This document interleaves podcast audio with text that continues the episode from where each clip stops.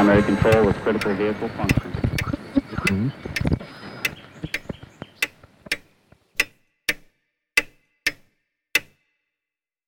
Herzlich willkommen zu Zukunft Denken, Episode 48. In vergangenen Episoden habe ich schon mehrfach über evolutionäre Veränderungen gesprochen. Es ist also höchste Zeit, zum Thema Evolution eine eigene Episode zu machen. Ich freue mich besonders, dieses Thema mit Professor Erich Ehre diskutieren zu können. Erich ist Biologe, Professor an der Medizinischen Fakultät der Sigmund Freud Universität, lehrt auch an der Universität Wien, hat jahrelang an Urzeitkrebsen geforscht, aber ebenso jahrelang am Department für Evolutionsbiologie. Zu dieser Aufnahme hat Erich mich auf seinen wunderschönen Bauernhof in die Urwälder Wiens eingeladen. Diese Atmosphäre hat auch auf die Aufnahme, wie ich glaube, auf eine sehr schöne Weise abgefärbt. Wir haben am Nachmittag bei Sonnenschein mit der Aufnahme begonnen, dann ist langsam Unwetter herangezogen, was dann zur Folge hatte, dass eines seiner Schafe gerne bei uns im Haus Unterschlupf bekommen wollte. Und wir hören dieses Schaf ein bisschen im Hintergrund und dann auch später den Regen. In dieser tollen Atmosphäre aber sprechen wir über die Geschichte der Evolution, die ersten wesentlichen Erkenntnisse, die auf Charles Darwin und seine Zeitgenossen zurückgehen, teilweise aber auf Ideen beruhen, die bis zur Antike zurückreichen. Wir sprechen über Biologismus, Sozialdarwinismus des beginnenden 20. Jahrhunderts und Ideen der Eugenik, über die ich ansatzweise schon in den Episoden 44 mit Philipp Blohm sowie 41 über Bertrand Russell gesprochen habe. Dann erklärt Erich wesentliche neue Erkenntnisse des 20. und 21. Jahrhunderts, wie zum Beispiel Symbiose, die Rolle von Viren im Austausch von DNA, Epigenetik und viele andere. Dann frage ich Erich, was wir von der Zukunft erwarten können mit der synthetischen Biologie, die bereits voll an Fahrt aufnimmt. Wird jeder Schüler in der Garage seine eigenen Viren züchten? Und zuletzt sprechen wir ein Thema an, das mir sehr am Herzen liegt, nämlich welche Rolle spielen die Prinzipien der Evolution jenseits der Biologie, also etwa in der Strukturierung unserer technosozialen Systeme. Ich glaube, dass Ihnen diese Episode so viel Spaß machen wird, wie sie mir bei der Aufnahme bereitet hat. Wenn das so ist, empfehlen Sie den Podcast weiter, bewerten Sie es auf der Plattform Ihrer Wahl und werfen Sie einen Blick auf die Webseite des Podcasts für Shownotes und frühere Episoden. Dann genug der Vorrede zum Gespräch mit Erich Eder. Lieber Erich, vielen Dank für die Einladung in dein wunderbares Bauernhaus. Gerne. Hier in den Urwäldern Wiens. Das passt auch gut irgendwie zu deiner Profession als Biologe. Du bist quasi deine eigene biologische Station hier sozusagen. Ja, das, den Traum habe ich mir erfüllt. Ja, das stimmt. Das Thema, was ich irgendwie heute gern besprechen möchte, ist was kurzes, knappes, Evolution. Ja. Aber um es nicht zu leicht zu machen, ne, geht es mir eher darum, letztendlich dahin zu kommen, was bedeuten diese evolutionären Prinzipien, die wir aus der Vergangenheit verstanden haben und ist in der letzten Zeit auch immer wieder vertieft haben. In welcher Weise wird das auch unsere Zukunft beeinflussen? Sowohl es den biologisch, aber eben nicht nur, glaube ich, in biologischer Hinsicht, wie wir das vielleicht noch sehen mhm. werden. Aber, mhm. aber mhm. vielleicht, dass wir doch einen Einstieg finden. Könntest du vielleicht mal versuchen, so einen Kurzrundumschlag zu machen, Geschichte der Philosophie, äh, nicht der Philosophie, die Geschichte der Evolution. Mhm. Und da möchte ich doch vor ein kurzes Zitat loswerden. Ja? Ich habe nämlich eine Zeit lang David Hume gelesen und es gibt ein Zitat von David Hume, mit dem würde ich gerne einsteigen. David Hume war ungefähr 50 Jahre vor Darwin, Darwin in der Größenordnung. Ja. Ne? Und er sagt, es ist müßig, immer wieder auf die Nützlichkeit der einzelnen Tiere, der Pflanzen sowie auf ihre erstaunliche Anpassung aneinander hinzuweisen. Ich möchte gerne wissen, wie ein Lebewesen existieren könnte, wenn seine Teile nicht in dieser Weise angepasst wären. Finden wir nicht, dass es sogleich eingeht, wenn diese Anpassung aufhört? Und kann man nicht auf diese Weise den Anschein von Weisheit und Planung, wie das Universum bietet, erklären? Also den Anschein, das ist das Entscheidende, ja, den ja. Anschein von von Planung und Weisheit. Das ist, das ist, äh, ich meine, jetzt muss man natürlich sagen, Hume circa 50 Jahre vor Darwin so überraschend ist das nicht. Ja, Darwin ist ja nicht äh, der Erste, der solche Ideen gehabt hat. Schon sein Großvater Erasmus Darwin spricht von Anpassung, spricht zwischen den Zeilen tatsächlich sogar von so einer Art Survival of the Fittest und, und, äh, und, und einer natürlichen Selektion. Also die Ideen gab es schon. Und äh, hätte Darwin nie existiert, hätten andere das niedergeschrieben. Also zum Beispiel Alfred Russel Wallace, der mir die entscheidenden Ideen und Funken gegeben hat. Zeitgleiche äh, Ideen. Ist ja oft so, dass in einer Zeit sozusagen eine Idee in der, in der Luft schwebt. Ja. Das war ein bisschen auch die, die, Idee, warum ich mit dem gekommen bin. Ja, das heißt, so die Idee der Evolution ist es nicht so aus wie eine Fulguration gekommen, sondern die ist schon, die war schon ein bisschen da. und sie Zeit. ist uralt, sie war schon in der Antike da. Ja. Also die, die, die, die großen Gegenspieler, die ja bis heute eigentlich die, die, die große Janusköpfigkeit unserer Kultur äh, repräsentieren, Plato und Aristoteles, sozusagen Idealismus versus, versus Materialismus. Plato hat immer geglaubt, äh, und es gibt Leute, die das nach wie vor glauben, ja, dass die Materie eine Erscheinungsform des Geistes ist, statt umgekehrt. Ja, wohingegen wir Materialisten glauben, dass der Geist eine Metaebene materieller äh, Funktionen ist. Und Plato hat geglaubt, das wahre Gute und Schöne ist der Welt vorgegeben, äh, wohingegen Aristoteles die Idee gehabt hat, die Natur verändert sich und schreitet in ihrer Entwicklung, und er hat das tatsächlich von Steinen ausgehend geglaubt, ja, äh, schreitet vom Unbeseelten ins Beseelte vor. Er hat auch geglaubt, dass es Übergangsformen gibt oder gegeben hat zwischen Tieren und Pflanzen. Also er hat geglaubt, dass die Tiere sich aus den Pflanzen entwickelt haben, was natürlich nicht stimmt, aber, aber es ist ein evolutionärer Gedanke. Auch, auch hat Aristoteles äh, bereits Dinge beobachtet, die wir viel, viel später unter dem Begriff der Homologie zum Beispiel gelernt haben. Er sagt wörtlich, der menschliche Embryo li liegt in gleicher Weise im Hühn Mutterleib wie das Hühnchen im Ei denn die Natur des Vogels ist der Natur des Menschen vergleichbar. Also das ist definitiv äh, eine Formulierung, wie wir das heute als Homologie kennen. Und dann hat's halt jahrhundertelang diese ganze Weisheit geruht, äh, dank, dank der lieben Mutter Kirche. Äh, und erst in der Renaissance. Jetzt einem Schöpfungsgedanken in der Idee ist es genau, alles mehr oder weniger statisch hergestellt. Statisch mhm. und äh, auch, auch definitiv Wissenschaft blockiert worden mhm. von, von der Kirche. Und in der Renaissance die ja die Wiedergeburt der Antike äh, als Wiedergeburt der Antike sich verstanden hat, ist es dann wieder ansatzweise losgegangen mit, mit Leonardo. Man hat dann auch äh, äh, seziert, illegal noch. Man hat die ersten Fossilien gefunden, äh, noch umgedeutet als, als äh, Produkte der Sintflut. Da gibt es diesen wunderhübschen, äh, dieses wunderhübsche Fossil dieses Riesensalamanders, wo der Kopf als Becken gedeutet wurde und die Wirbelsäule korrekt als Wirbelsäule und das Ganze als Homo diluvii tristis testis gedeutet worden ist, also als trauriger Zeuge der Sintflut.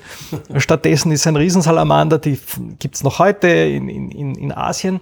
Aber das war dann der Beginn, äh, sich wirklich mit der, mit der realen Natur auseinanderzusetzen und nicht, und nicht nur geisteswissenschaftliche, äh, theologische Philosophie zu treiben. Also nicht nur im Lenzstuhl zu sitzen und sich informieren zu lassen, sondern. Genau, genau. Und Charles Darwin ist ja auch aus dem Lehnstuhl aufgestiegen, ausgestiegen.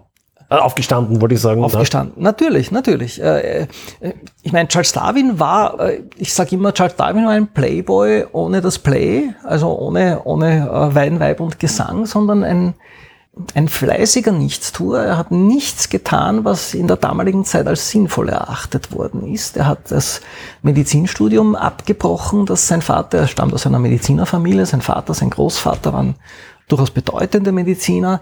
Das war nichts für ihn. Er hat dann Theologie studiert.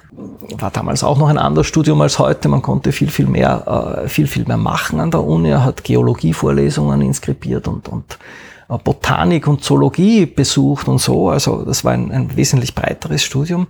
Wurde dann, und ja, und Playboy sage ich immer, weil er ist in, in Geld geschwommen. Mhm. Ja, also sein, seine elterliche Familie war schon sehr reich und dann hat er sich noch verlobt mit seiner eigenen Cousine, der Emma, Emma Wedgwood, Erbin der Porzellandynastie. Wedgwood ist in England das, was bei uns äh, das Augartenporzellan oder in Deutschland Meißner Porzellan ist. Und mit dieser Verlobung war also seine, seine Zukunft finanziell äh, bei weitem mehr als gesichert. Kaum war er verlobt, hat er dann diese Mitfahrgelegenheit auf der Beagle äh, genutzt. Man hat ja nicht nur jemanden benötigt, der ein bisschen die Wissenschaft äh, oder das wissenschaftliche Sammeln beherrscht bei so einer Reise, sondern Darwin war der einzige, neben dem Kapitän, der einzige Akademiker an Bord. Mhm. Und der Kapitän hat sozusagen einen Gesprächs-, einen gebildeten Gesprächspartner auch benötigt für, für äh, das Abendessen und das Frühstück sozusagen. Und das war auch eine wesentliche Funktion vom Darwin. Und die haben sich auch gut befreundet, damals der, der Captain Fitzroy und der, und der Charles Darwin. Eine Freundschaft, die dann äh, durch Darwins Erkenntnisse äh, komplett in die Brüche gegangen ist. Da gab es einen Konflikt. Da gab es dann einen, eine, eine ganz lustige Szene eigentlich. Und Darwin ist äh, rund um die Welt gereist mit der Beagle. Also diese, diese Geschichte ist bekannt. Man glaubt heute, dass es die Darwin, oder in vielen Büchern kann man nachlesen, dass es die Darwin-Finken waren. Und die Darwin-Finken sind ein großartiges Beispiel für die, für die ähm, äh, adaptive Radiation. Aber tatsächlich dürfte Darwin andere andere Schlüsselerlebnisse gehabt haben, die ihn zu seiner, zu seiner Theorie gebracht haben. Ein Schlüsselerlebnis waren sicher die, die Wilden in Feuerland, wie man das damals äh, formuliert hätte. Er hat äh, aus dem viktorianischen England kommend äh, furchtbar, furchtbar puritanisch erzogen, seine Eltern natürlich nie nackt gesehen oder so. Und dort in Feuerland plötzlich nackte, äh, Tänze aufführende äh, Eingeborene gesehen. Und ihm ist damals äh, schlagartig ein, ein furchtbar rassistischer Gedanke gekommen, das sind ja noch halbe Affen. Mhm. Äh, aber auch so ein, alles Negative hat was Positives und umgekehrt, auch so ein rassistischer Gedanke hat in dem Fall den, den positiven Aspekt gehabt, dass er darüber nachgedacht hat, ob es vielleicht Zwischenformen zwischen äh, Menschen und Menschenaffen gibt und das sowas, auch sowas kann das Denken anregen. Und dann hat er in, in Brasilien, äh, wenn ich mich richtig erinnere, ein, das komplette Skelett eines Riesenfaultiers gefunden kennen wir alle, das ist das Sid aus Ice Age, mhm, aus dem mhm. Film. Äh, nicht umsonst haben sie, haben sie diese Figur gewählt. Und sofort als Faultier identifiziert, aber natürlich auch sofort als offensichtlich ausgestorbenes Faultier identifiziert. Mhm. Man wusste schon, und die Vorgänger Darwins, äh, äh, Cuvier und, und Lamarck und, und wie sie alle heißen, kannten natürlich Fossilien, also das war grundsätzlich bekannt, aber auch sowas regt das Denken an, ja, dass es bestimmte Baupläne gibt. Also dass Tiere aussterben war schon etwas. War schon das war bereits bekannt. Also es gab diese Katastrophentheorie und so weiter. Es gab eine eigene eine eigene, etwas naive Evolutionstheorie vom, vom Lamarck, der geglaubt hat, dass das Benützen und Nichtbenützen von Organen sie verändert und dass das weiter vererbt wird dem ist Darwin auch, auch angehängt. Also Darwin hat die Mechanismen der Vererbung nicht gekannt, nie gekannt, obwohl äh, er sich mit der Lebenszeit äh, und auch Schaffenszeit Gregor Mendels überschnitten hat, aber hat diese Arbeiten nie gelesen und er hat schon weitgehend geglaubt, dass erworbene Eigenschaften vererbt werden. Also soweit ist Darwin selbst nie, nie gekommen. Zum, Dar zum Darwinismus ist Darwin nie gekommen. Ja? Mhm. Das ist ja sehr spannend. Also dieses Faultier, die Wilden sozusagen in Feuerland und dann später vor allem die Unterhaltungen mit Tierzüchtern. Er ist zurückgekommen von seiner Reise, ist schlagartig ein berühmter Naturwissenschaftler geworden, Naturforscher, wie man damals gesagt hätte. Weil er viele Präparate er, und sowas mitgebracht hat. Er hat viele Präparate mitgebracht, aber er hat auch seine Reise publiziert. Das war damals relativ neu, dass man, dass man solche großen Weltreisen unternehmen konnte und es konnte nicht jeder. Das heißt, man hat die, das Fernweh, das, was wir heute durch den Tourismus stillen, durch Reiseberichte gestielt. Und Darwins Buch Reise eines Naturforschers um die Welt war ein Bestseller und er ist dadurch schlagartig bekannt geworden. Und da sind ja auch schon sehr, sehr kluge Beschreibungen und, und, und Gedanken drin, drin in diesem Buch. Er hat dann, und das finde ich bemerkenswert, 20 Jahre lang gezögert, das zu publizieren und hat diese 20 Jahre lang sich gewidmet eigentlich der Widerlegung seiner Theorie.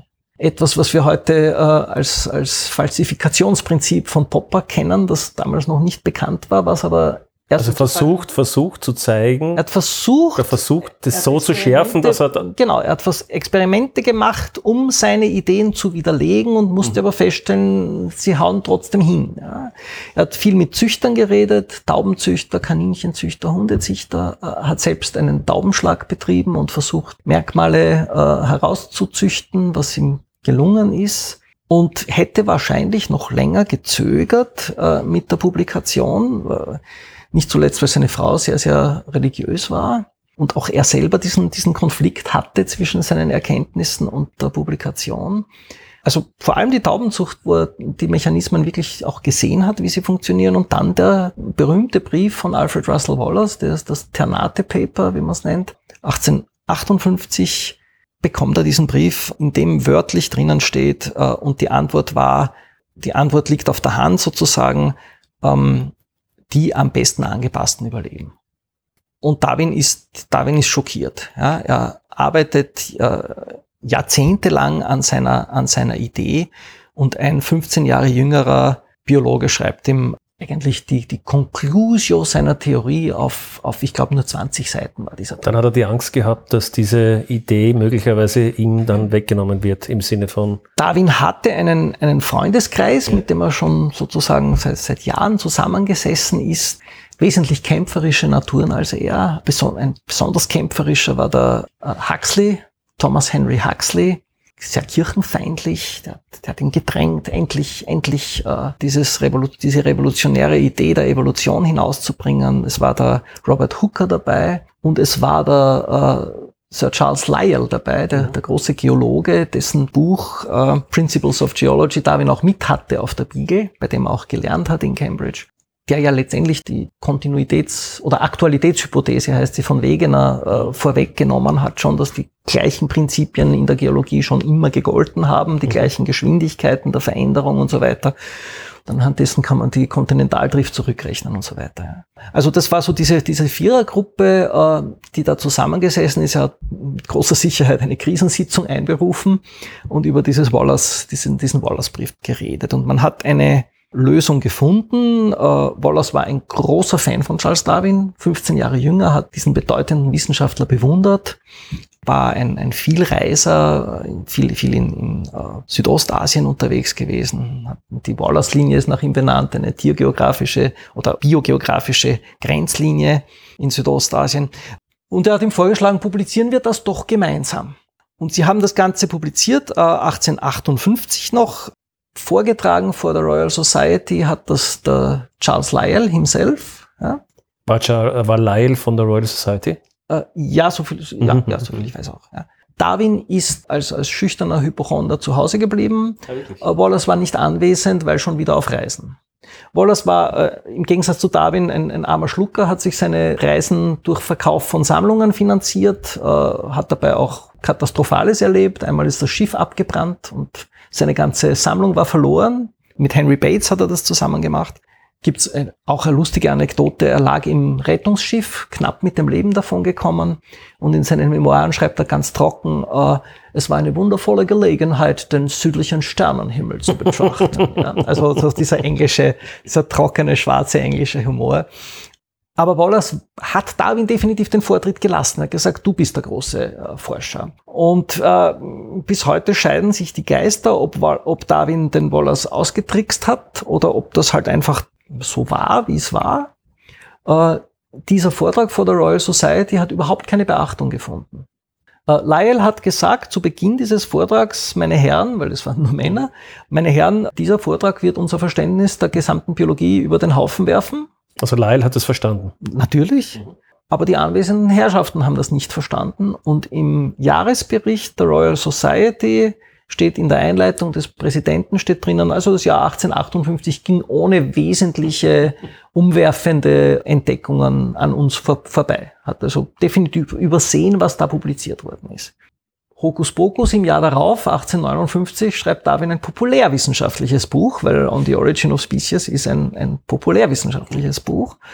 Und es ist auf einen Schlag am ersten Tag ausverkauft, ein Bestseller, noch im selben Monat in die deutsche Sprache übersetzt. Man muss sich das vorstellen zur damaligen Zeit. Ja, also das war ja noch nicht so eine Globalisierung wie heute und trotzdem eine, eine sensationelle ein sensationeller internationaler Durchbruch, woran man auch wieder sieht, die Zeit hat darauf gewartet, auf und die Formulierung das, dieser das Idee. Publikum und auch das die Menschen. Publikum war da. Ja.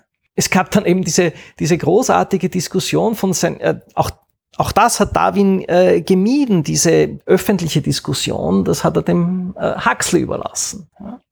Thomas Henry Huxley trifft bei einer großen Podiumsdiskussion auf Bischof Samuel Wilberforce. Mhm im Publikum ist der Kapitän Fitzroy, hält die Bibel hoch und ruft The Book, The Book. Also äh, der Konflikt mit Darwin hier. Da war die Freundschaft also, dann schon etwas. war die Freundschaft vorbei. Und da gibt's diese berühmte Szene, ähm, Samuel Wilberforce sagt zum Huxley etwas, was wir, oder woran ich mich noch erinnern kann von meinem eigenen Religionslehrer. Ja, wenn dein Großvater ein Affe gewesen ist, äh, soll's so sein, meiner war keiner. Und Huxley antwortet schlagfertig wie aus der Pistole geschossen, better a noble ape than a miserable bishop.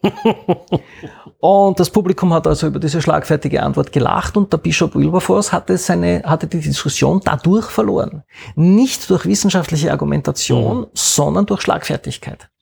Und es ist ja bis heute so, dass, dass äh, sowohl in der Politik, aber eben leider schon auch in der Wissenschaft oft andere Argumente zählen als die trockenen Fakten und die harten Argumente, sondern es zählt schon auch, wie verkaufe ich es. Das ist genau das, was ich heute, ich hatte heute ein Gespräch mit einer Aktivistin, da wird es eine andere Folge dazu mhm. geben, die mit anderen Worten genau dasselbe gesagt hat. Mit den Fakten können wir leider keine Meter machen. Ja, genau. Sondern wir müssen das so verpacken, dass es irgendwie ein Spruch ist, dass es eine Story hat, dass es bei den Menschen greift. Ja, ja das ist, es ist eigentlich schade. Ja, es ist ja. eigentlich schade, dass wir, dass wir emotional so gestrickt sind, aber es betrifft jeden, man muss zugeben, es betrifft. Trotzdem jeden Einzelnen von uns auch. Wir sind von Anekdoten und von emotionalen Geschichten stärker berührbar als von statistischen Fakten. Wir sehen es auch in der ganzen Corona-Diskussion. Wenn du einen kennst, der angeblich einen Impfschaden gehabt hat, dann berührt dich das stärker, als wenn du die Statistik siehst. Das ist, es ist leider Gottes so. Ja. Ähm, vielleicht noch zurück zu Wallace, der, äh, der ist ein Darwin-Fan geblieben und hat Darwin viele, viele Jahre überlegt, ist erst, ist 90-jährig, äh, 1913 erst gestorben. Also da war, da hat sich der Darwinismus schon durchgesetzt. Wallace hat weiterhin fast alle seiner Bücher Darwin in Verehrung gewidmet. Er hat noch den späten Ruhm, auch seinen eigenen späten Ruhm noch erlebt. Es hat die Royal Society die Alfred Russell Wallace Medaille ins Leben gerufen. Mhm für evolutionsbiologische Forschung. Und Alfred Russel Wallace war der Erste, der sie verliehen bekommen hat, die nach ihm benannte Medaille in Gold. Und seitdem wird sie ausschließlich in Silber verliehen. Von der Royal also Society. Von der Royal Society. Das ist eine, eine sehr, sehr schöne Geste also, und zeigt, dass er das schon noch erlebt hat.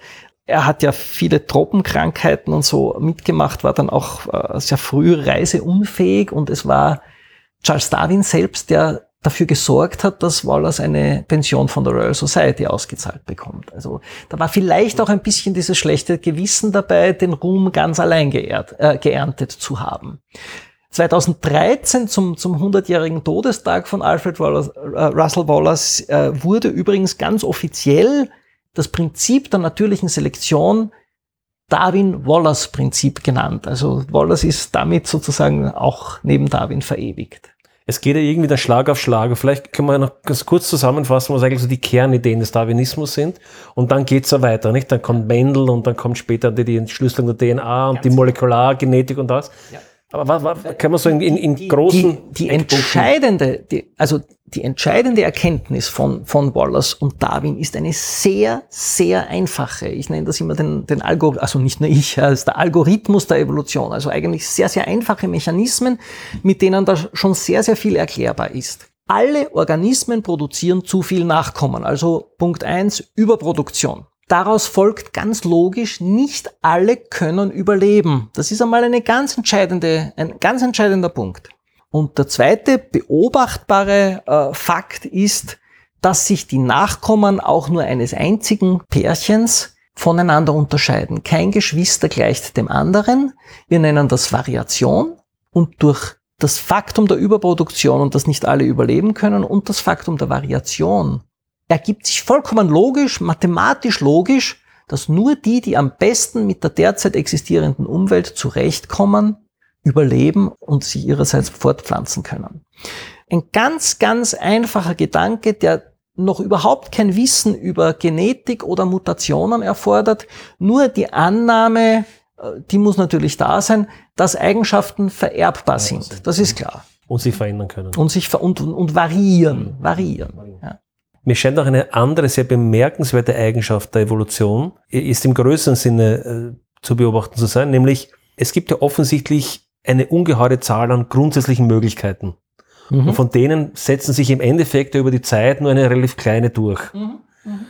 Und das Bemerkenswerte ist doch die unfassbare Resilienz mhm. dieses Ökosystems, wenn man man so im, mhm. Äh, im Gaia-Prinzip auf die ganzen Planeten ja. äh, bezieht. Ja, äh, verstehe schon. Das ist doch eigentlich fantastisch, weil wenn es diese Resilienz nicht gäbe, äh, hätten wir längst Klima und alle möglichen Dinge schon zerstört, wenn man bedenkt, mit welchen mit welcher Macht wir hier eigentlich eingreifen. Ne? Mhm. Und mhm. da scheint mir schon ein, ein, ein, ein, nämlich für die, für die späteren Teil des Gesprächs relevant zu sein, weil wir gerade in der technischen Evolution es an dieser Resilienz offenbar rütteln. Ja, ja nämlich auch ja, an sowohl ja. der sowohl des der natürlichen, wie aber auch der eigenen, wie auch der technischen Evolution. Ja, ja verstehe schon. Ja. Äh, ich meine, auf der anderen Seite ist es unglaublich banal. Ähnlich banal wie Hume die Anpassung darstellt. Also der hat das ja offensichtlich schon durchschaut, ja, dass, dass es relativ banal ist, dass nur die überleben, die mit ihrer Umwelt zurechtkommen. Das ist ja eigentlich eine furchtbar banale, äh, furchtbar banale Erkenntnis. Ja. Und ebenso banal ist es, dass es vermutlich eine große Vielfalt an zum Beispiel Ökosystemen oder eben auch Organismen gegeben haben muss. Und nur ein Teil von denen war in der Lage, äh, jetzt wenn wir beim Organismus bleiben, Homöostase zu betreiben, also bestimmte Körperfunktionen in einem Mittelmaß zu halten im richtigen Ausmaß zu halten. Aber für die, die das Zeitraum. nicht konnten, für einen längeren Zeitraum, die, die das nicht konnten, sind eben ausgestorben. Mhm. Und auch Ökosysteme, die so konstruiert sind, dass sie fragil sind, dass sie fragil sind, ja. überleben das eben nicht. Mhm. Das, das heißt, es erscheint uns heute mhm. rückblickend, und das ist der Denkfehler, den eben ah, bereits David Hume, vielleicht, ja. da, da, das mhm. ist der Denkfehler, den bereits David Hume durchschaut.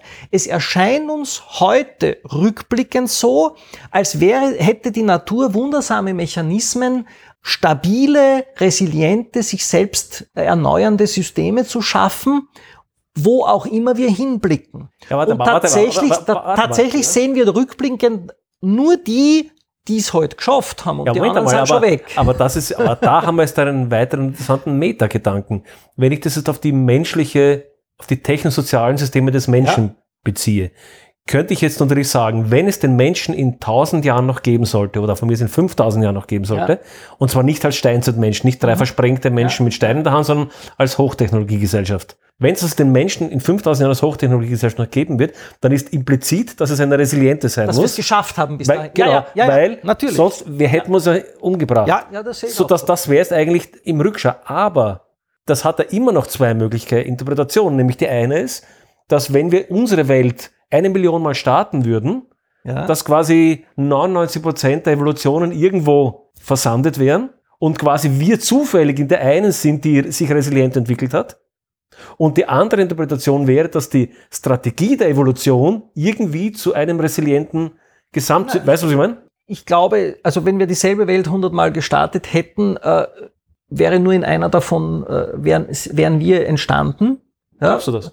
Ja, und in den, in den anderen Varianten wären andere Organismen und andere Ökosysteme entstanden. Okay. Aber, aber sie aber, wären, sie wären natürlich resiliente, rückblickend wär, hätten nur die Resilienten überlebt. Ja, sonst, sonst gäbe es nichts. Es hätte auch sein können, dass das gesamte, ich denke jetzt wirklich an die, an die Gaia, so wie das Lovelock ja, beschrieben ja, hat, ne? Ja. weil auch letztendlich ist ja auch die, die Atmosphäre, dass wir eine Sauerstoffatmosphäre haben, dass wir ein Klima haben und so weiter. Natürlich. Ja, ist ja letztlich auch wiederum ein Effekt oder eine Folge der mehr oder weniger biologischen Evolution. Ja, aber darfst nicht vergessen, dass die Sauerstoffatmosphäre nicht von Anfang an da war genau. und es schon vorher Leben gab.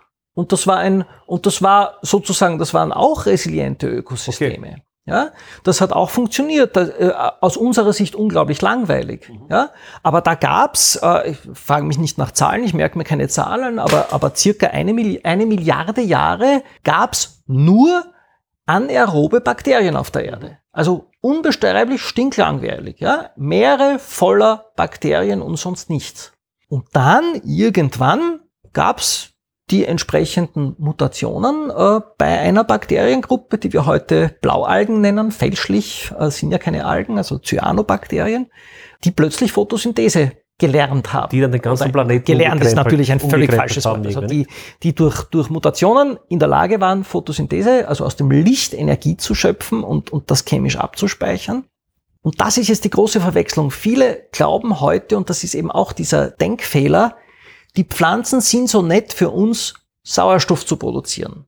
Tatsächlich ist Sauerstoff ein Abfallprodukt der Photosynthese und damals, wie die ersten photosynthetisierenden Cyanobakterien entstanden sind, war das noch ein Zellgift. Ein Giftgas eigentlich. Ne? Ist, ja, ja. Sauerstoff ist ein Zellgift, eigentlich mhm. bis heute, sonst wären die Antioxidantien Auch nicht so wichtig und so weiter. Ja? Dieses Gift hat dazu geführt, dass also in einer bestimmten Schicht, wahrscheinlich in den ersten 20 Meter des Meeres, wo das Licht brauchbar eindringen kann, dass es dort nur noch Blaualgen gab, also Cyanobakterien gab und die anaeroben Bakterien drunter. Und dann gab es irgendwann Mutanten, wenn man so will, die Vorfahren unserer Mitochondrien, die plötzlich mit dem Sauerstoff zurechtkommen konnten und den Sauerstoff sogar verwenden konnten für die, was wir heute Atmungskette nennen, also für die äh, komplette Zerlegung von Zuckermolekülen, die dadurch sogar einen, Energie, einen großen energetischen Vorteil hatten, ja etwa 15 Mal mehr Energie aus einem Zuckermolekül gewinnen können als, als ohne Sauerstoff. Und die sind dann vorgedrungen in die Bereiche, wo die Blaualgen leben konnten. Aber es ist doch faszinierend, dass sich diese Kette so abgespult hat und im Endeffekt hochkomplexe Säugetiere ja, und Ökosysteme gebildet, die aber, eben aber resilient Prinzip, waren. Aber im Prinzip ja. leben wir noch heute in einer Welt von Blaualgen und Mitochondrien. Mhm. Letztendlich kannst du unser Ökosystem nach wie vor mit diesen zwei Hauptplayern beschreiben, weil aus den Blaualgen sind dann äh, evolutionär die, die Chloroplasten der, der höheren Pflanzen geworden und aus den sauerstoffverarbeitenden Bakterien, aus einer dieser Gruppen, sind unsere Mitochondrien heute geworden und letztendlich spielt unser ganzes Ökosystem sich ab durch Lichteinstrahlung, Photosynthese durch Blaualgen und ihre Nachkömmlinge und Veratmung dieses Sauerstoffs und, und heterotrophe Energiegewinnung durch die, durch die Mitochondrien. Ob das jetzt auf zellulärer, bakterieller Ebene stattfindet oder auf der Ebene von höheren Organismen, ist sozusagen in der Gesamtsumme völlig gleichgültig. Du kannst unser Ökosystem ausschließlich mit diesen zwei Zelltypen beschreiben. Okay, kommen wir jetzt ins Ende des 19. Jahrhunderts zurück. Das ja. heißt, du hast es kurz beschrieben, was die Eckpunkte des Darwinismus, also Darwin und seine engeren Nachfolger waren. Wir haben Schon im Jahr 1865 publiziert Mendel äh, die Versuche über Pflanzenhybriden, schickt dem von ihm sehr verehrten Charles Darwin eine Kopie. Mhm. Darwin liest es nicht. Er hätte wahrscheinlich das Deutsche schon verstanden, aber er hat viel geschickt bekommen. Es ist, man geht heute mit großer Sicherheit davon aus, dass er es nicht gelesen hat, obwohl er das irgendwo in einer Literatur anführt sogar. Ich bin davon überzeugt, hätte Darwin Mendel gelesen oder sagen wir mal aufmerksam gelesen, hätte er durchschaut, was das bedeutet. Ganz sicher, der, der war ja kein Dummkopf. Auf diese Weise entgeht Darwin bis zu seinem Lebensende eine ganz bedeutende Erkenntnis, nämlich wie funktioniert Vererbung. Also er hat verstanden, dass es so etwas geben muss, aber er hat im Grunde nicht. Das, das Prinzip kannte er nicht. Mhm. Und er hat noch was Zweites übersehen und das ist eine Person in der Wissenschaftsgeschichte, die zu Unrecht völlig unbekannt ist. Antoine Brown Blackwell, eine Frau, mhm. wahrscheinlich deshalb unbekannt. Antoine. Ja. Mhm. Antoinette, Entschuldigung, Antoinette. Antoinette. Antoinette Brown Blackwell. Sie schreibt, eine unglaublich gescheite Frau, äh, frühe Feministin, äh, aber auch Theologin und so. Sie schreibt ein Buch über the sexes in nature, also die, die Rolle der Geschlechter in der Natur erkennt bereits damals die Arbeitsteilung in rasche, bewegliche kleine Gameten, also Spermien und große, unbewegliche Gameten, die Energie speichern, also Eizellen. Erkennt aber auch, und das ist das für die damalige Zeit sensationelle, dass die Rolle, die Geschlechterrolle von Männchen und Weibchen sich aus diesen Gameten zwar ableitet, aber je nach ökologischer Situation, in der du dich befindest, auch völlig anders werden kann. Das heißt, sie erkennt, dass in entsprechend veränderten Ökosystemen auch Männchen sozusagen weibliche Über Rollen übernehmen können. Ja, wir wissen ja, dass, dass bei, den, bei den Seepferdchen zum Beispiel die Männchen die, die Jungen ausbrüten und so weiter. Ja, eine sozusagen unter Anführungszeichen weibliche Rolle. All das erkennt sie bereits und schickt Darwin ihr Buch und er antwortet lapidar, sehr geehrter Herr Brown, ich freue mich, dass Sie mein Buch so genau gelesen haben, kann aber meinerseits nicht jedes Buch, das mir geschickt wird, lesen. Auch das hätte ihm sicherlich äh, die Augen geöffnet hinsichtlich vieler Aspekte der sexuellen Selektion und, der arbeitsteiligen Evolution zwischen Männchen und Weibchen, die ja, die ja sehr, sehr spannend ist und erst viel später eigentlich ausgearbeitet wurde. Also Darwin bleibt, äh, er widmet ja sein ganzes letztes Kapitel im, im Origin äh, den, den ungelösten Fragen der Evolution. Er hätte mit etwas Glück und Aufmerksamkeit, da rufen meine Schafe, Wir deine Schafe äh, äh, mit etwas Glück und Aufmerksamkeit hätte er einige dieser Fragen schon damals beantworten können. Und seine, seine Schüler, äh, Huxley, im auslaufenden 19. Jahrhundert kommen diese Informationen. Und das, was nach Darwin kommt, was, was von seinen Schülern Wir sozusagen kommt, das, des 20. Jahrhunderts. das nennt man dann 19. den, den Darwinismus. Ja. Also das ist um 1900, kann man sagen, grob. Ich würde sogar sagen, vor, vor 1900 schon. Ja? Also T.H. Huxley nennt den Begriff erstmals äh, des Darwinismus. Man verzichtet auf den Lamarckismus völlig, also äh, diese er Vererbung erworbener Eigenschaften. Aber die kommt ja heute wieder. kommt wieder durch die Epigenetik Ja. natürlich. Ja. Es kommt ein bisschen, äh, du willst ja eh über Scientismus sprechen, es kommt ein bisschen der Sozialdarwinismus Genau, auf. auf das wollte ich jetzt eigentlich gerne kommen. Wir hatten ja, zu dem Zeitpunkt waren wir ja eigentlich noch sehr eng in der Biologie, kann man sagen, nicht? Ja, und, und Darwin war ein, äh, nicht nur ein sehr skrupulöser und, und ängstlicher und hypochondrischer Mensch, sondern auch ein hochgradig äh, moralischer Mensch. Und Ende des 19. Jahrhunderts gibt's philosophische Strömungen, die, ähm, und auch das muss man im historischen Kontext sehen, es ist das Zeitalter der Industrialisierung, der großen Schere zwischen der, den reichen Produzenten und dem armen, äh, dem armen äh, Arbeitervolk, die, die ausgebeutet werden. Und die gebildeten Reichen benötigen sozusagen von der philosophischen Seite her Rechtfertigung für ihr Dasein. Und diese Rechtfertigung lautet Survival of the Fittest. Und dieser Begriff stammt nicht von Darwin, wie oft geglaubt wird, sondern von einem Philosophen, Herbert Spencer, der sagt, ja, die Armen sind ja selber schuld äh, und die Reichen sind auch selber schuld an ihrem Reichtum, denn sie sind einfach tüchtiger. Und es überleben nun mal die Tüchtigen. Ich glaube, es kommt noch ein zweiter Aspekt dazu, da würde ich gerne auch auf die Episode mit Philipp Blom zurückkommen, weil Philipp Blom hat sich sehr auch mit der Geschichte der Zeit um 1900 beschäftigt.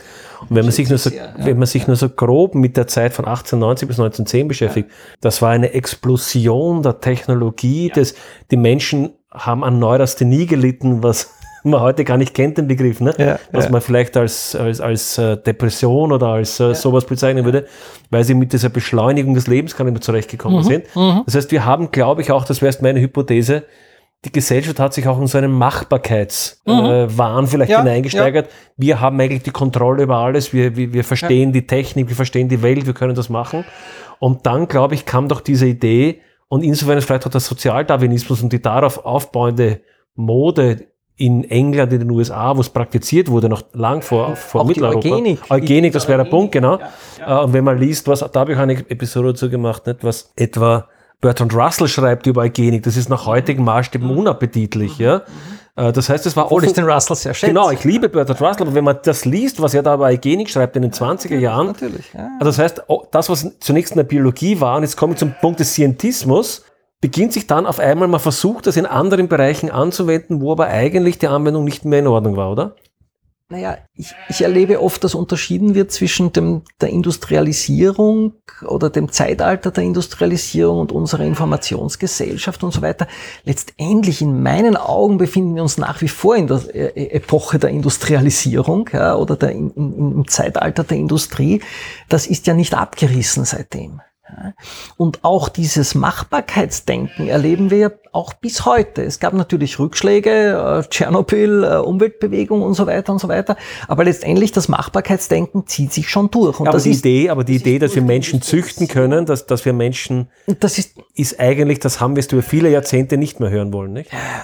Aber es ist wieder da. Ich sage, es ist jetzt kommt's wieder, wieder jetzt kommt's wieder, aber so weil nach, wir es auch technisch jetzt im Prinzip könnten wir ja dank CRISPR-Cas alles machen. das heißt, wir haben eigentlich fast so eine Renaissance dieser Eugenik der 10er, 20er Jahre, nur nennen wir es vielleicht nicht mehr so. Ja, ich meine, ich meine, wir haben äh, und und ich bin da, ich bin, ich sage es mal, ich bin da, würde da sehr vorsichtig sein, das auch mit Bausch und Bogen auszuschütten. Ja, weil wenn ich, also in Österreich ist es verboten, in die in die Keimbahn einzugreifen. Ja, aber äh, wenn meine Tochter ein, ein, ein Krebsgen geerbt hätte ja, und es gäbe die Möglichkeit, das nicht nur in ihren somatischen Zellen, sondern auch in ihren Keimzellen zu löschen sozusagen, sehe ich kein großes, würde ich kein großes Problem darin sehen, kein großes ethisches Problem. Ja.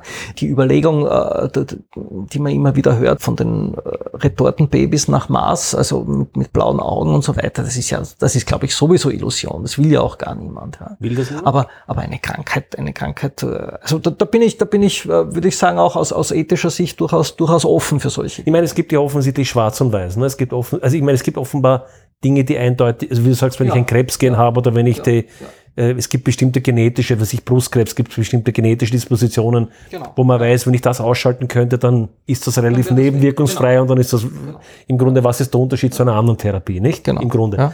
Aber ich bin nicht so überzeugt davon, also ich glaube, wenn, wenn man dem Menschen die Wahl geben würde, du kannst dir das Geschlecht des Kindes und wie groß und, und blond oder nicht oder gescheit oder nicht. mein- ich ich mein- glaube, da würden schon viele versuchen zu drehen. Kann sein, ist aber dann auch nur ein Elitenproblem und das kann uns eigentlich insgesamt für, die, für den Genpool der Menschheit egal sein. Aber äh, lass mich vielleicht ein bisschen zurückrudern von dem und mir selber widersprechen, Ja, was ich gerade ja. gesagt habe. Ja? Äh, aus biologischer Sicht muss man ja zugeben, dass es keine schlechten Gene gibt. Warum Es nicht? gibt, nur, es gibt nur Vielfalt. Mhm. Das radikalste Beispiel oder das bekannteste Beispiel wäre die Sichelzellanämie. Ja, Du hast hier ein, ein schlechtes Gen, also es ist eine Genvariante, also eigentlich ein Allel, aber, aber äh, verwenden wir den, den, den Begriff, der im Journalismus üblich ist. Du hast hier eine, eine Genvariante, die im homozygoten Zustand, also wenn du es auf beiden Chromosomen trägst, eine tödliche Krankheit ist. Wenn du es nur auf einem Chromosom trägst, also heterozygot, wie wir das nennen, hilfst du gegen Malaria. Bist du gegen Malaria resistent. Also ist Sichelzellenanämie jetzt ein gutes Gen oder ein schlechtes Gen? Es kommt auf die Umwelt an. Und dasselbe trifft zu auf die Tay-Sachs-Disease, eine Muskelschwunderkrankung, die bei den, bei den äh, aschkenasischen Juden äh, sehr häufig ist oder relativ häufig ist. Die schützt im hetero, also im, im homozygoten Zustand führt sie zu einer, zu einer, äh, Mus, zu einem Muskelschwund, zu einem erblichen Muskelschwund, ähnlich wie die Shen. Im heterozygoten Zustand schützt sie vor Tuberkulose. Die äh, im mitteleuropäischen Raum sehr rela relativ häufige, ähm, äh, das relativ häufige Gen für für Mukoviszidose, also Mhm. zystische Fibrose, ein, eine äh, Chloridpumpen-Fehlfunktion, äh, Fehlfunktion. im homozygoten Zustand eine schwere Erkrankung, im heterozygoten Zustand und jeder 50. schätzungsweise äh, in Österreich ist so ein Heterozygoter und damit immun gegen Cholera. Das ist der Grund, warum dieses Allel so häufig vorkommt in der Bevölkerung. Das heißt, es gibt keine schlechten Gene. Und das ist die großartige, äh, und das musste sich ja auch erstmal äh, evolutionär entwickeln, die großartige Konstruktion von diploiden Organismen, die von jedem Chromosom ein zweites besitzen, so dass zu jedem Genort zwei verschiedene Genvarianten existieren können, die sich gegenseitig zur Not auch ersetzen, ergänzen können und durchhelfen können sozusagen. Wenn das eine nicht funktioniert, über- übernimmt das andere die Rolle. Und die Funktionen des, des einen sind aber deswegen nicht null, sondern können zum Beispiel in dem Fall bei, bei Krankheitsgenen im heterozygoten Zustand Resistenz gegen andere Krankheiten erzeugen. Und das ist wahnsinnig spannend. Aber dennoch war in den 20er, 30er Jahren die Idee des Sozialdarwinismus ja, wir schaffen eine bessere Bevölkerung. Russell spricht vom Ausmerzen der, der Schwachsinnigen. Ja, Vorsicht, Äh, und so weiter. Vorsicht, das ist nicht Sozialdarwinismus, das ist eugenischer Oder- ja, okay. Darwinismus. Okay, ja. Sozialdarwinismus heißt nur, äh, würde ich äh, so, so einschränken, dass ich sage, Sozialdarwinismus heißt, ich bin reich Okay, und, okay. und das ist Okay, gut so, weil okay. ich bin besser als du. Also die Anwendung auf Ja, Sozial, okay. auf so- ich habe das, jetzt, ich hab das jetzt falsch. Ich habe jetzt eher mich Äh, auf die Eugenik die, bezogen. Die, Eu die Eugenik heißt, wir können eine bessere Menschensorte züchten, ja, eine, eine bessere Menschenrasse. Und das, das mündet dann automatisch in Rassismus und, und der Idee, einen Übermenschen, also äh, Zarathustra von Nietzsche, ich lehre euch den Übermenschen, obwohl Nietzsche das ganz anders gemeint hat. Äh, Aber es wurde relativ banalisiert übernommen. es, es wurde Nietzsche. banalisiert übernommen. Es wurden letztendlich auch die Mendelschen Regeln banalisiert, verfälscht übernommen und auch Darwin banalisiert und verfälscht übernommen. Was ich immer sage, Biologismus ist nicht die Sünde der Biologie sozusagen. Biologismus ist immer falsch verstandene Biologie. Das können auch Biologen Ja. sein. Na, warum ich jetzt, das ich können auch seufze, Biologen sein, ich die sich seufze, die weil ich, weil ich immer auch ein großer Freund von Konrad Lorenz war, Ja. aber gerade Konrad Lorenz ja auch eine gewisse Geschichte hat Ja, ja, ja, mit, natürlich. mit diesem, mit den Verbesserung von, wie fallen mir die, Ja, ja, den die Verhausschweinung des Verhausschweinung des Menschen Menschen, genau, Ga- Sachen. Ganz klar, ganz klar. Schau, kein Mensch ist, äh, weil du schwarz-weiß vorhin gesagt ja, ja. hast, kein Mensch ist ganz schwarz und ja. ganz weiß. Ja? Äh, man darf zum Beispiel gerade auch bei Lorenz nicht äh, übersehen und unterschätzen, dass er sich distanziert hat im Nachhinein. Und das war nicht nur ein Vertuschen seiner Geschichte, dass er bestimmte Publikationen gestrichen hat aus seiner Publikationsliste, sondern das war schon ein sich davon distanzieren. Und er hat das auch ausgesprochen vielfach. Ja, er hat geleugnet, dass er nationalsozialistisches Mitglied war. Es ist ihm halt opportun. Also er war natürlich ein, ein gewaltiger Opportunist, was, was das Politische betrifft. Ja. Aber ich würde ihn auch nicht, also keinesfalls als ganz schwarz sehen in, in dieser Hinsicht. Aber um es von den einzelnen Personen ja. aber ich glaube, äh, was aber, man schon sagen kann, ist, dass es eine Überinterpretation oder Überanwendung biologischer Erkenntnis und ein Missverstehen und ein Missverstehen, und ein Missverstehen biologischer Erkenntnisse. Also ich sage gerade immer am Beispiel der Sichelzellenanämie und am Beispiel eigentlich jeder Erbkrankheit. Du hast, wenn du eine Erbkrankheit hast, wo jeder Zehntausendste betroffen ist, kannst du dir mit der HD-Weinberg-Formel ausrechnen, dass das jeder Zehntausendste erkrankt, bedeutet, dass jeder Fünfzigste dieses Gen trägt. Das heißt, du hast überhaupt keine Chance, selbst wenn wir wollten, dieses Gen auszurotten, wenn du es so machst wie die Nazis, dass sie alle tatsächlich Erkrankten Ach so, umbringen. Weil ich, weil ich quasi nur einen, ja, die Spitze weil du des Eisbergs nur die Spitze des Eisbergs, nur die tatsächlich Erkrankten hm. ausrottest. Ich formuliere das immer so, dass ich sage, die Nazis waren nicht nur böse, sondern auch dumm. Sie haben keine Ahnung von Populationsgenetik gehabt. Hm. Du kriegst ein Allel nicht weg aus dem Genpool, indem du nur die umbringst, die es homozygot haben. Ich hätte noch eine, allge äh, eine generelle Frage, die ist auch in die Zukunft gerichtet ist, weil, wie du, wie du vorgesagt hast, ist ja durchaus heute wieder diese Ideen aufkommen, dass man den Menschen nicht vielleicht verbessern könnte und dann vielleicht auch mit Gehirnimplantaten und Gentechnik und so mhm, weiter. Mhm. Und in Bezug auf zum Beispiel Intelligenz oder kognitive Fähigkeiten, um mhm. das als ein Beispiel hervorzugreifen. Ich habe ein bisschen das Gefühl, dass wir möglicherweise glauben, mehr zu können, als man eigentlich. Also ich habe das Gefühl, dass diese Systeme oft in einer Balance sind und dass es gar nicht so leicht ist, eine Eigenschaft zu verbessern, ohne nicht gleichzeitig fünf andere zu verschlechtern. Naja, weißt ich mein? Äh, ist, ist schon klar, dass das sind wir bei der, bei der äh, Systemtheorie sozusagen, dass, dass wir Komplexität sehr, sehr schwer, ja. sehr schwer einschätzen können. Ja. Aber ja, auch das, auch das kannst du eigentlich evolutionär äh, äh voraussagen, dass, dich, dass sich auch sowas einpendeln wird, sozusagen.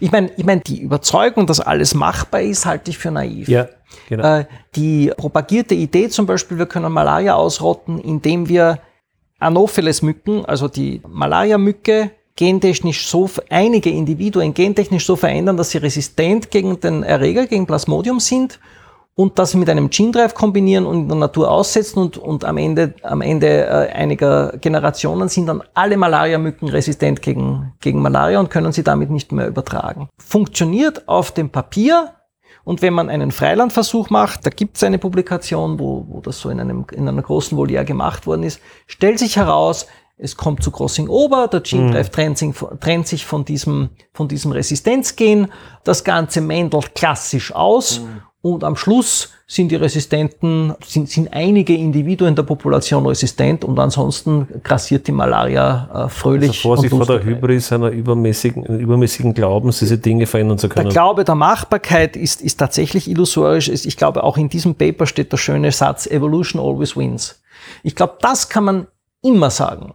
Das gilt immer. Am Schluss siegt die Evolution das ist keine, keine notwendigerweise optimistische Botschaft, weil da, da kann es viele Tote geben sozusagen. Man, man hätte auch bei Corona sagen können, ja, lassen wir das, am Schluss siegt die Evolution. Ja, aber das hätte halt viele, viele, viele Tote bedeutet. Aber wo Evolution always wins, wenn wir jetzt den Sprung in die Jetztzeit machen, was gibt es Dinge, die sich in der Evolutionstheorie stark verändert haben in der Erkenntnis in den letzten Jahren? Ja. Die, ja. die sich von dem deutlich abweichen, von dem, was wir vorher über Darwin und Darwinismus gesagt haben? Ja, ja, doch. Also, also es ist, äh, lustigerweise, wenn man in die Schul Schulbücher schaut, glaubt man ja, äh, viel hat sich seit dem, seit dem Neodarwinismus nicht getan. Also es hat sich dann so in den, äh, mit Ernst Mayr und äh, August Weismann und auch noch äh, Wallace persönlich, äh, der, der Neodarwinismus herausgebildet im, im frühen 20. Jahrhundert. Man kannte in etwa den Weg, äh, wie ein Gen zum Merkmal wird. Das heißt, es hat diese Einbahnstraße ist postuliert worden. Es gibt nur den Weg aus der Keimbahn in die Merkmale hinein Also und, vom keinen, Genotyp und keinen zum Weg Phänotyp. vom, vom, vom Genotyp zum Phänotyp und keinen Weg zurück. Die Weismann-Doktrin, man hat Mäusen den Schwanz amputiert und hat festgestellt, das kann man so lang machen, wie man will, sie kriegen keinen kürzeren Schwanz davon.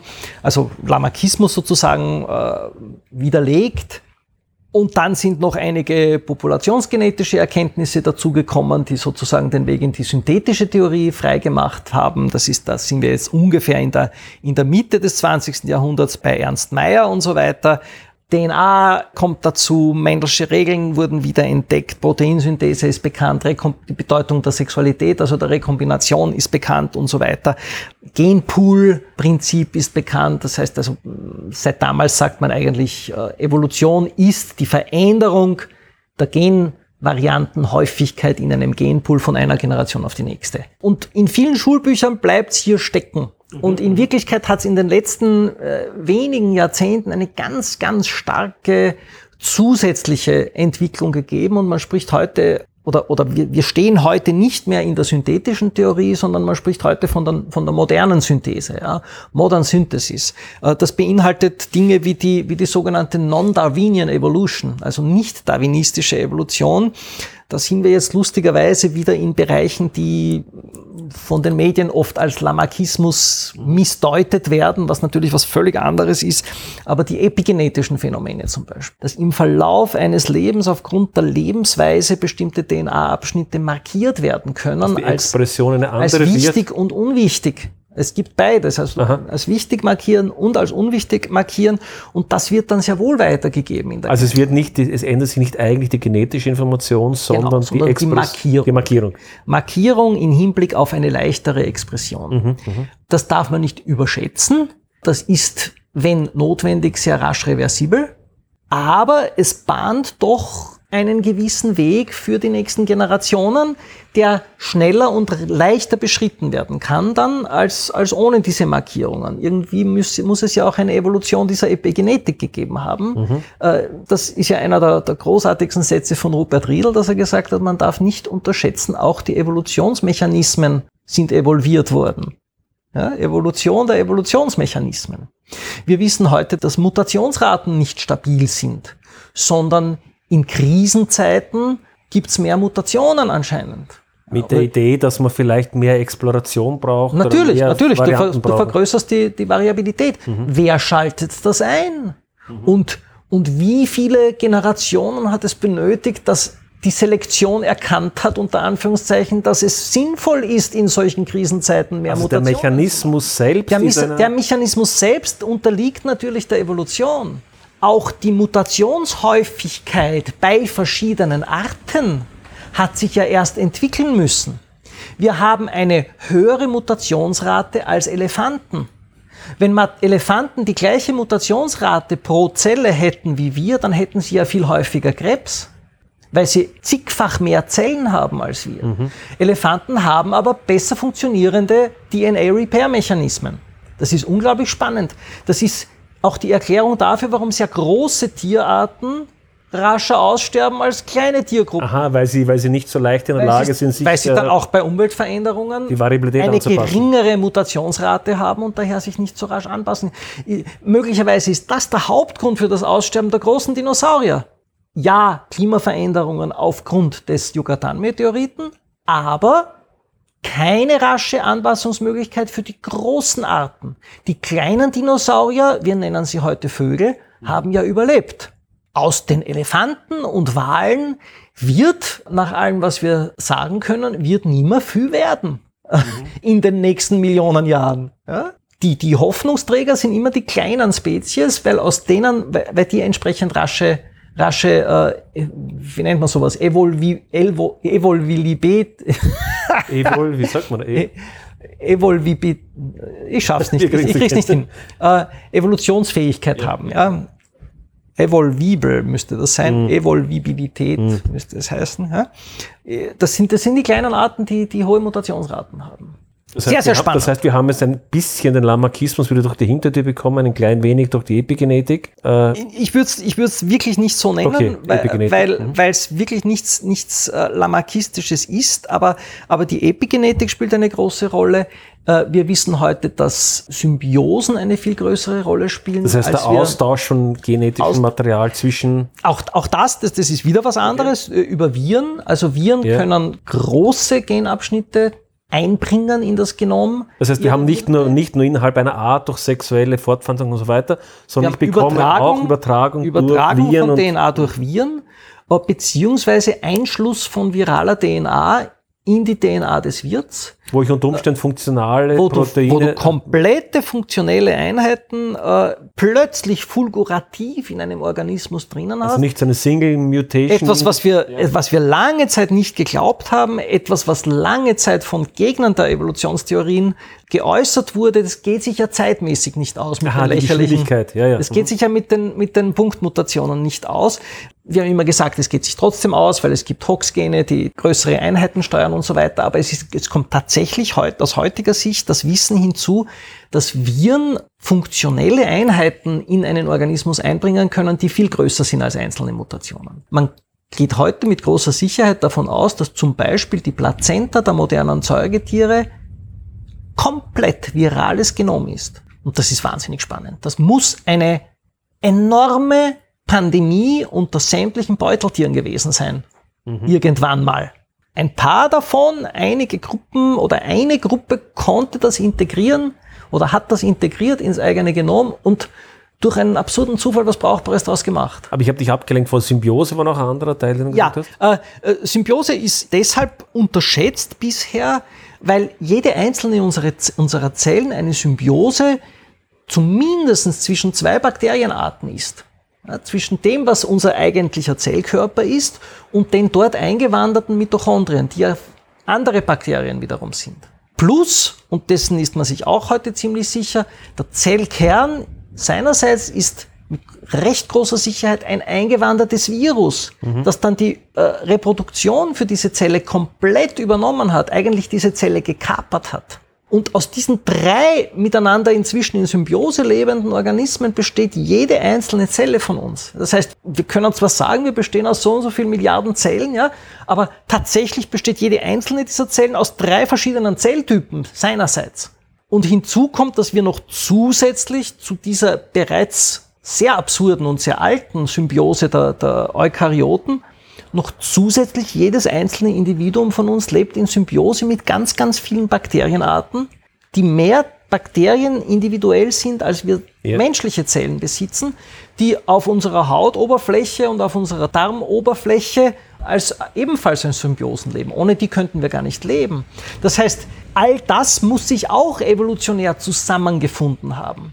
Und wir sehen heute vielfach Zusammenarbeit und Symbiose als einen viel stärkeren evolutionären Mechanismus als Konkurrenz und den Kampf ums Dasein. Und genau diese Zusammenarbeit und Kooperation, das würde ich jetzt gerne aufgreifen. Haben wir nicht auch ein bisschen eine andere Blick, einen anderen Blick auf das, was Evolution bedeutet. Ich denke, es dann, Richard Dawkins hat vor einigen Jahrzehnten das sehr bekannte Buch The Selfish Gene mhm, geschrieben, mhm. also die Idee, sozusagen, das Gen wäre, äh, wie sagt man, selfish, also wäre, wäre äh, selbstsüchtig, selbstsüchtig ja, ja, ja. und eigentlich treibt das Gen sozusagen den, das Lebewesen an, sich fortzupflanzen und so. Ja. Und ich habe eigentlich das Gefühl, dass das, das eine, die, die letzten Zuckungen einer mechanistischen Idee war, und dass wir eigentlich, man könnte die Frage stellen, ist der Begriff des Gens überhaupt so relevant? Weil das, das Gen ist eigentlich auch eine Setzung in Wahrheit. Ne?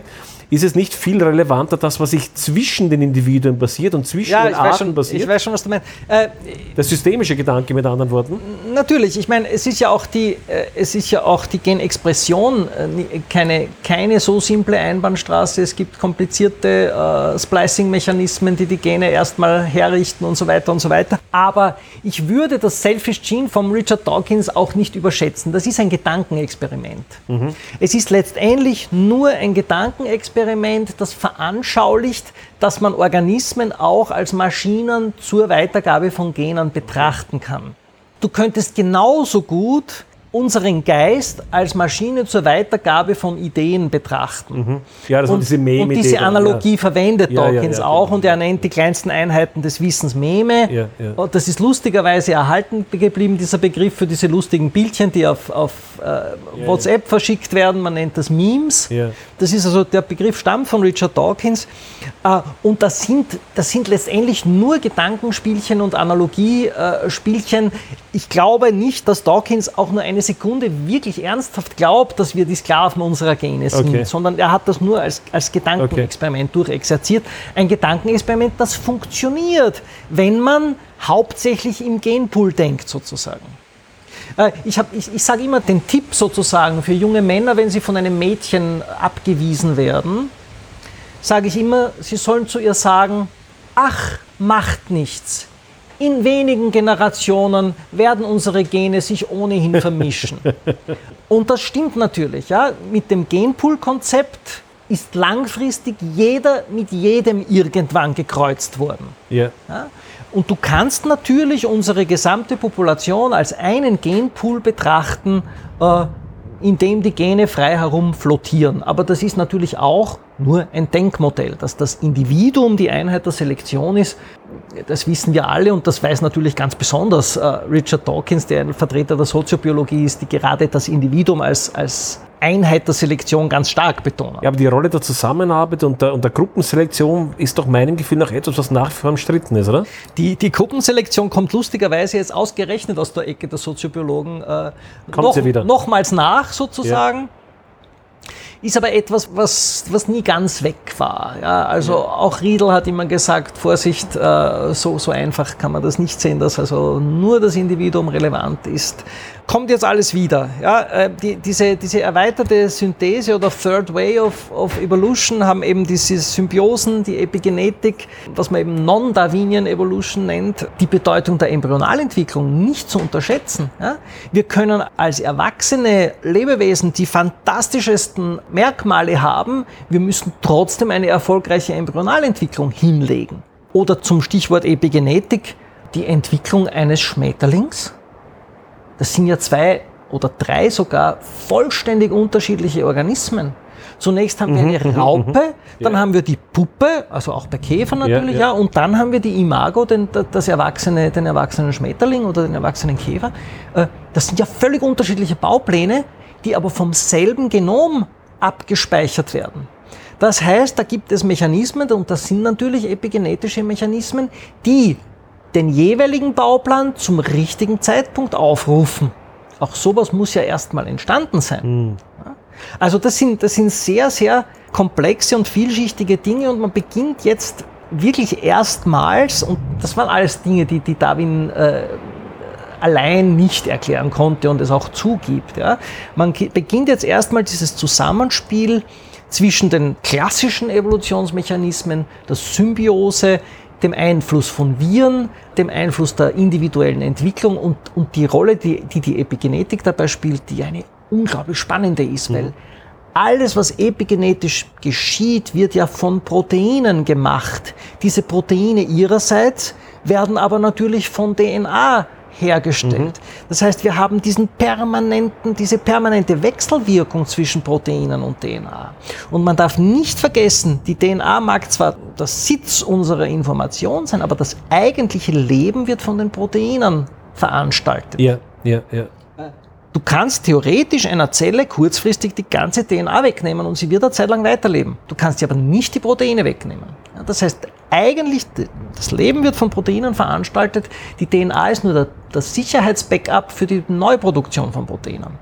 Aber auch das wird von Proteinen reguliert und kontrolliert. Und ich meine, das ist wie bei der Henne und dem Ei. Was war zuerst da? Proteine oder, oder Ja. DNA? Wir vermuten heute, dass RNA als erstes da war. Ja? Aber äh, es ist eine unglaublich komplexe Sache und es ist klar, dass man 1859 jetzt mal nur die ganz offensichtlichen, banalen Mechanismen Ja. Überproduktion, Variation und daraus resultierend natürliche Selektion formulieren konnte. Und Darwin selbst hat relativ wenige Stammbäume gezeichnet und die waren alle nur hypothetische Stammbäume mit Zahlen und Buchstaben. Er hat keinen einzigen Stammbaum mit realen Tieren oder Pflanzen oder Pilzen gezeichnet. Das hat er ganz bewusst der Nachwelt überlassen. Er hat geschrieben, es wird noch viele Generationen benötigen, um diesen unglaublich komplexen Stammbaum des Lebens halbwegs realistisch, äh, historisch, und das ist eine historische Arbeit, das dürfen wir nicht vergessen, ja, historisch richtig darzustellen. Ich würde nur gern zwei abschließende Fragen, die sich in die Zukunft richten, stellen. Die eine ist, jetzt nach all dem, was wir in den letzten Jahrzehnten auch an Neuem gelernt haben über Evolution und Genetik und so weiter, was können wir erwarten oder uns auch, vor was können wir uns auch fürchten? Ich denke, Stichwort synthetische Biologie, äh, vielleicht mhm. auch wieder ein Machbarkeitswahn, der ein bisschen mhm. an die 1920er Jahre zurückgeht oder nicht. Oder, oder wie siehst du das? Das wäre mal die eine, die eine Dimension. Also du kannst mit synthetischer Biologie natürlich im Prinzip alles anrichten. Ja, du, heutzutage kann kann jeder mittelbegabte Genetiker in der, äh, in der eigenen Garage äh, tödliche, tödliche äh, Viren oder Bakterien erzeugen. Auch da muss man sagen, Evolution always wins. Am Ende ist selbst ein künstlich hergestelltes Pathogen oder auch ein künstlich verändertes äh, Lebewesen auch nur Teil der Evolution.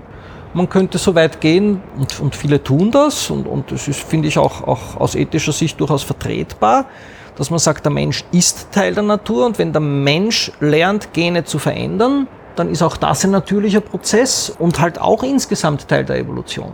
Aber wir können uns da den Hahn abdrehen, nicht? Wir, wir können uns den Hahn abdrehen, aber auch diese Formulierung ist sozusagen eine, eine anthropozentrische. Ja, natürlich. Die Welt geht weiter. Die Welt ja, aber irgendwie. Und die Evolution geht auch weiter, auch ohne. Evolution always wins. Viele würden ja doch gerne äh, länger leben. Ne? Auch, auch ich, äh, und auch ich habe große Sympathie für die Menschheit. Letztendlich vertraue ich doch auch auf den guten Willen äh, der Menschen, die, von denen glaube ich, die meisten nicht das Bedürfnis haben, wie, in, wie, in, wie im Film 12 Monkeys die gesamte Menschheit zu vernichten. Ja, die Sorge, die ich habe, ist, dass relativ wenige ausreichen, ja. Also der, der Hebel, den Einzelne haben, nicht? Ja. Weil früher, wenn du eine super Waffe hattest, konntest du vielleicht deine drei Nachbarn erschlagen oder ich weiß ja. nicht, oder erschießen oder sowas. Aber du hast natürlich heute, wenn du hier sozusagen ist ein böser Wissenschaftler wärst, so wie man sich in ja, Comic vorstellt, könntest du da jetzt in deinem, in deinem Haus deinen Virus züchten und potenziell äh, Millionen Menschen umbringen. Damit. Das ist richtig, ja. Aber das wäre auch denen ins Stammbuch geschrieben, die glauben, Corona ist in einem Labor erzeugt worden. Wenn das so war, dann war das ein ziemlicher Pfusch, weil wir sind sehr rasch damit zurechtgekommen und haben sehr rasch die entsprechenden Impfstoffe entwickelt. Ja, die eine Frage ist ja, ob es im Labor, ob es ein Laborexperiment war, das herausgekommen ja, ist, oder ob es ja. ein Kampfstoff war. Ne? Das sind immer äh, so verschiedene Fragen. Also ich sage immer, wer, wer der Natur nicht zutraut, so etwas wie das Coronavirus hervorzubringen, der glaubt nicht an Evolution. Ja, ganz klar gibt es so etwas. Ja, also so, so etwas kann natürlich entstehen und äh, ist jetzt keine, keine besonders große Kunst, dass, dass ein Virus sich evolutionär ein bisschen verändert. Die Frage, die Frage, ob die Menschheit überleben wird, äh, aus der einen oder anderen äh, Perspektive oder aus, aus dem Grund der Gentechnik oder der Umwelt oder sonst was, die kann ohnehin niemand beantworten. Die kann ich auch nicht beantworten. Es ist halt schon so, je mehr wir können, desto mehr können wir auch gegen die negativen Aspekte mhm. unserer Technik etwas tun. Und es erkennen äh, vielleicht das ist der Grund, warum ich nach wie vor, obwohl ich ein, ein, ein, überzeugter Naturschützer und überzeugter Umweltschützer bin, warum ich trotzdem ein großer Freund des Fortschritts und der Wissenschaft bin.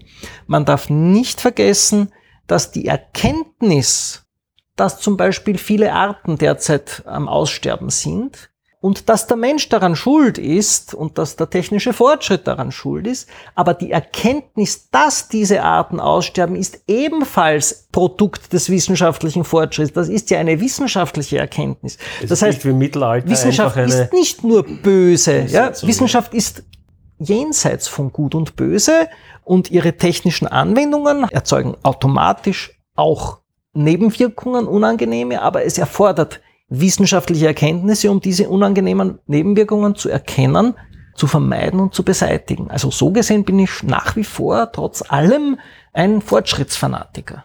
Es gibt noch eine zweite Dimension, die ich sehr spannend finde. Ich, ich habe dir da noch einen Artikel geschickt von Brian Arthur und der, das hat mich sehr beeindruckt. Ich werde den Artikel auch in den Shownotes natürlich verlinken. Brian Arthur stellt sich sozusagen eine wissenschaftstheoretische Frage eigentlich. Also er stellt mhm. die Hypothese auf, wenn ich sie versuche kurz zusammenzufassen, dass die Wissenschaft zunächst eigentlich sehr stark an der Geometrie orientiert war, Ja. dann sich sozusagen sehr an der Arithmetik, an der, an der also formelhaften Mathematik vielleicht orientiert hat.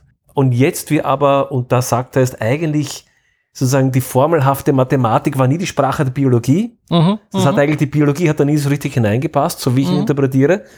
Und eigentlich ist die Biologie eher in der Sprache der Algorithmik, also der Prozesse, eher, eher mit so einem, einem Computerprogramm Ja. vielleicht vergleichbar. Und statistisch halt. Und Statist, ja genau, genau.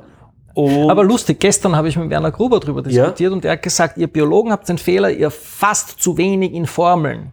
Ja, Und ich glaube, er irrt sich. ja, genau, das wäre Ich glaube, die er irrt es sich. irrt, Die ja. Biologie ist eben nicht mit Formeln zu fassen, sondern Biologie ist ein hochchaotisches Ja, System. Also wir System, brauchen hier ja. sozusagen Chaostheorie und, und, und, und wir haben sie mit Komplexität zu tun.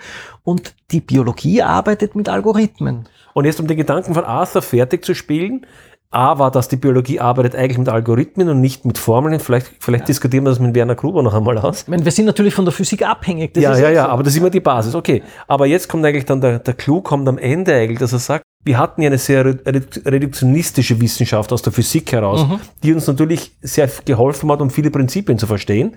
Aber viele Dinge in der modernen Welt oder viele Dinge in der- Welt sind in Wahrheit komplexe systemische Phänomene und die lassen sich reduktionistisch nicht verstehen oder nicht alleine verstehen.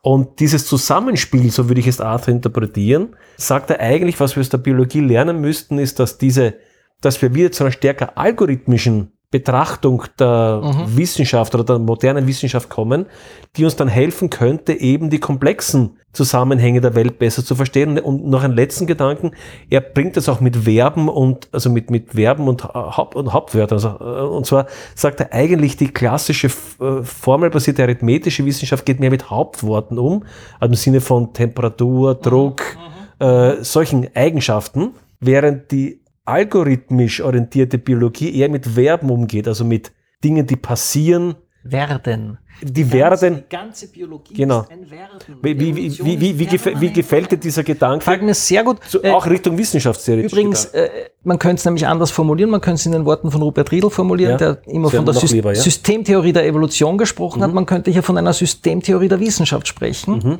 Ja, also mi- mir gefällt es ja gut. Ich bin, ich bin, äh, ich zähle jedenfalls zu denen, die, die, die eine, eine Simplifizierung der Natur äh, im, im physikalischen Sinne und, und die Annahme, die Biologie lässt sich auf Formeln reduzieren, für nahezu lächerlich hält. Also das glaube ich wirklich nicht. Ja. Algorithmen sind etwas, was zu komplexen äh, Strukturen führt, zu unvorhersehbaren Kreislaufzusammenhängen und so Wie weiter. auch die sich Komplexität so unserer technischen Welt, da wäre die Ähnlichkeit wieder. das wäre eine, eine, eine sehr passende Analogie natürlich. Ja, also ganz klar, die, die, die, die Komplexität der, der, der menschengemachten Welt Genau, ist, ja. ist zwar jetzt nicht direkt evolutionär äh, entstanden, aber, aber da gibt es sicher, da gibt's sicher Analogien. Also ich würde behaupten, sie ist auch evolutionär entstanden.